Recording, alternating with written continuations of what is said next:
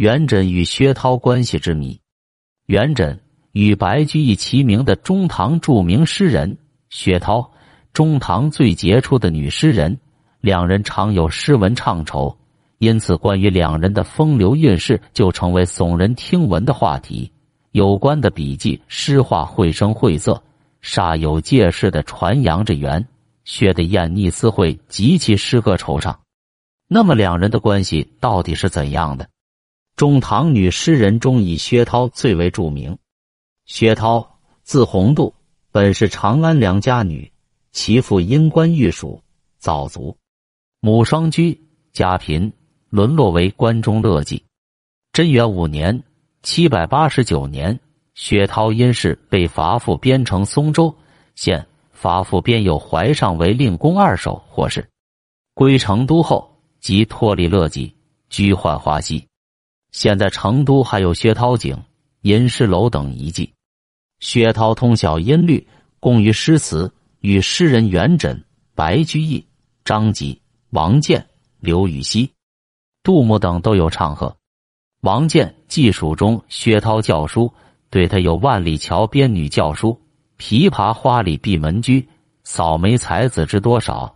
管领春风总不知的称誉。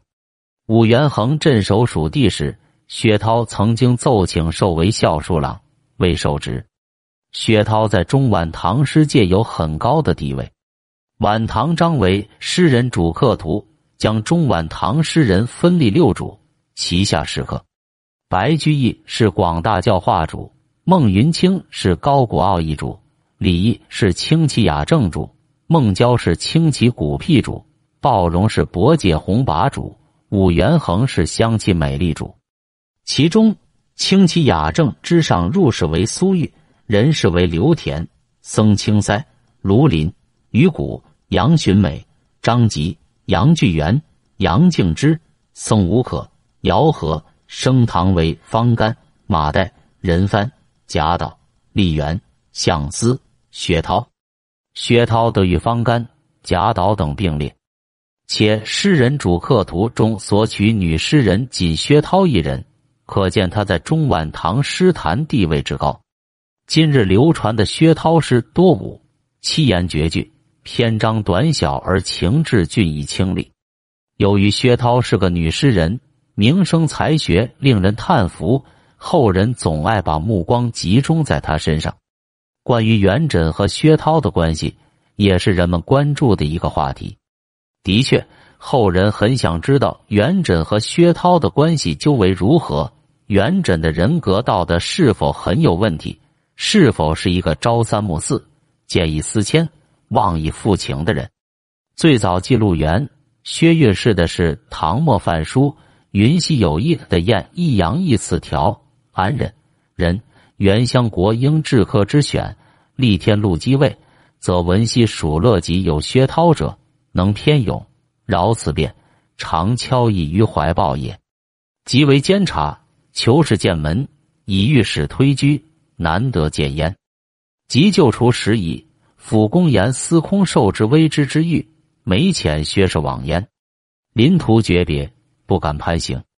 博登翰林，以诗寄曰。锦将华腻峨眉秀画出文君与薛涛，言语巧偷鹦鹉舌，文章分的凤凰毛，纷纷词客皆停笔，个个君后欲梦到。别后相思隔烟水，菖蒲花发五营高。海云元稹乃连问这东，别涛已于十载。方拟迟时往蜀取涛，乃有排忧周济南，季重及妻刘探春自怀殿而来。善弄禄参军，歌声彻云。偏运虽不及涛，荣华莫之比也。元公四望薛涛，而赠探春诗。其后列代诸多文人笔记都认为这段记载十分重要，如宋代记有功、唐诗纪事等，均沿袭此说。当代的很多著作，如谭正弼《中国女性文学史话》，张彭洲薛涛时间。以及苏辙聪论元稹与薛涛文等，都以这则资料为根据加以演绎，并且更广泛的收录一些著作中关于元薛的种种谚文。针对一些人认为云溪有业的记载是不可信的故事传说，苏辙聪进行了反驳。他说：“即使是流传下来的小说，也不能一概否定。虽然其中杜撰之事屡见不鲜，但小说家亦有可能补正史之疏漏。记忆是之长处，如果没有足够的证据，就将小说笔记全盘否定，是不足以服人心的。”不同意上述观点者认为，这段资料存在着明显的疏漏，提出元和四年（八百零九年）三月、七月，延寿究竟到过成都还未可知。《新唐书》对延寿元和四年之事没有记载，但就《唐书·延寿传》记载到四年。入拜尚书又仆射，乍一看，元和四年延寿已经入朝，不在成都。未有撮合元薛的可能，但细加斟酌，可知这条记载十分笼统。如果延寿在元和四年三月至七月间确实到过成都，七月以后入朝，亦可记载为元和四年入朝。因此，据此不能断定延寿在元和四年没有到过成都。有人认为笔记小说中关于元稹和薛涛的艳事纯粹是子虚乌有的事情。他们认为要探讨元稹、薛涛是否有艳情，首先要证实两人是否有见面的可能，这就需要更多事实佐证。元和四年三月，元稹以监察御史身份出使东川，而薛涛自长安流落蜀中，沦为歌妓，出入幕府。历史十一镇，自维高镇属五六十年间，一直住在西川成都府，乔治百花坛，居避机房。东川、西川虽为地邻，但相隔数百里，来往很不方便。两川虽属一道，但当时却分属不同的节度使管辖，往来也应事出有因。元稹当时只是一个八品监察御史，有何神通能召以入乐籍？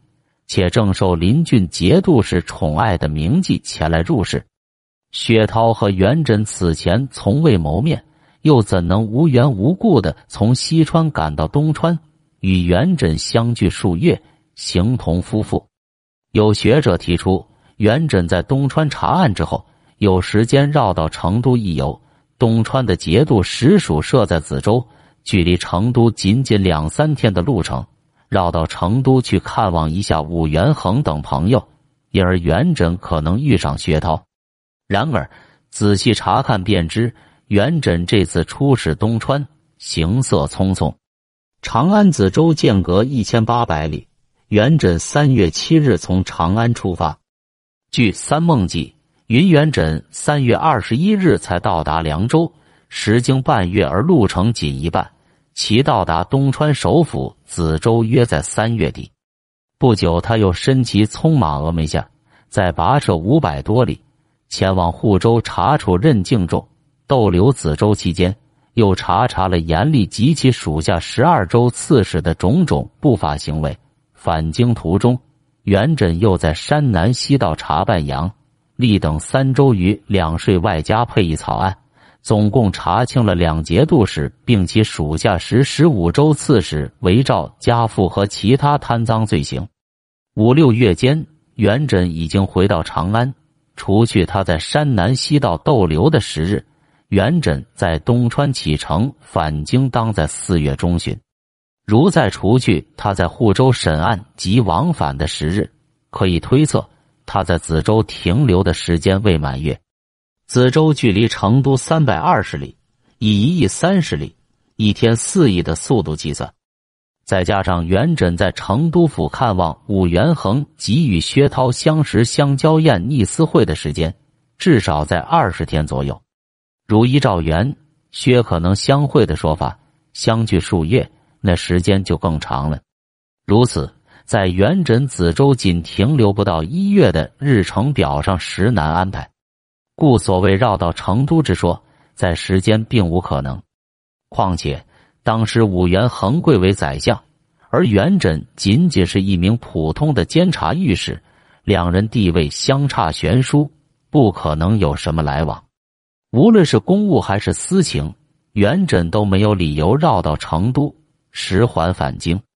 张鹏洲先生在《薛涛诗笺》中谈到，元和四年三月，元稹为东川监察御史，穆涛意见，司空延寿前知稹意，遣涛往事，涛至梓州误诊。按照他的观点，元稹和薛涛结识与延寿有很大关系。反对者认为这件事是说不通的。考察《唐方镇表》就可知道，韦高自贞元元年。七百八十五年六月，领职剑南西川，至永贞元年卒于任所，一直兼任成都尹之职，而并无延寿辅佐为高的史料。延寿仅在元和元年八百零六年派部将李光炎平叛西川，但他自己并未前往西川，故而也不可能与薛涛相识。何况此时延寿也并未与元稹相识。元。严相时在元和六年，使延寿自河东节度使转任荆南节度使，成为江陵市曹参军元稹的顶头上司，两人才开始有来往。元稹、延寿墓志也以严明，其所行事由经而下，皆所经见；由经而上，莫非传信。另外，一些学者认为，弄清薛涛的生卒年月也是一个关键问题。薛涛的年龄，向吴定说，最早见宋陈振孙直斋书录解题，说薛涛得年最长，至近八十。名人中兴名媛诗归说薛涛享年七十五岁。张鹏洲先生的《薛涛诗笺》力主薛涛享年六十三岁，他的理由是薛涛生年中关系最大之事，为府籍基史，为高镇属，诏令嗜酒赋诗。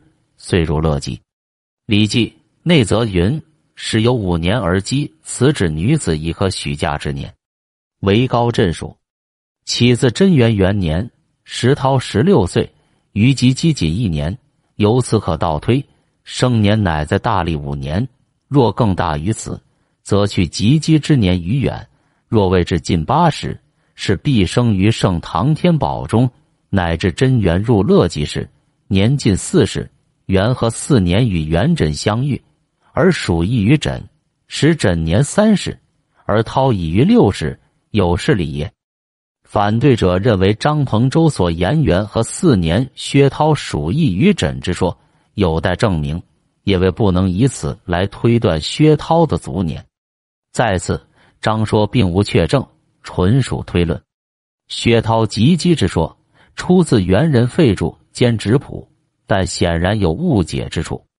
废注兼职谱云：薛涛本长安良家女，父云因官御蜀而卒，母双养涛及笄，以示文外，又能扫眉涂分，与土族不谋，刻有窃闻与之谚语，实为中高镇属，诏令嗜酒赋诗。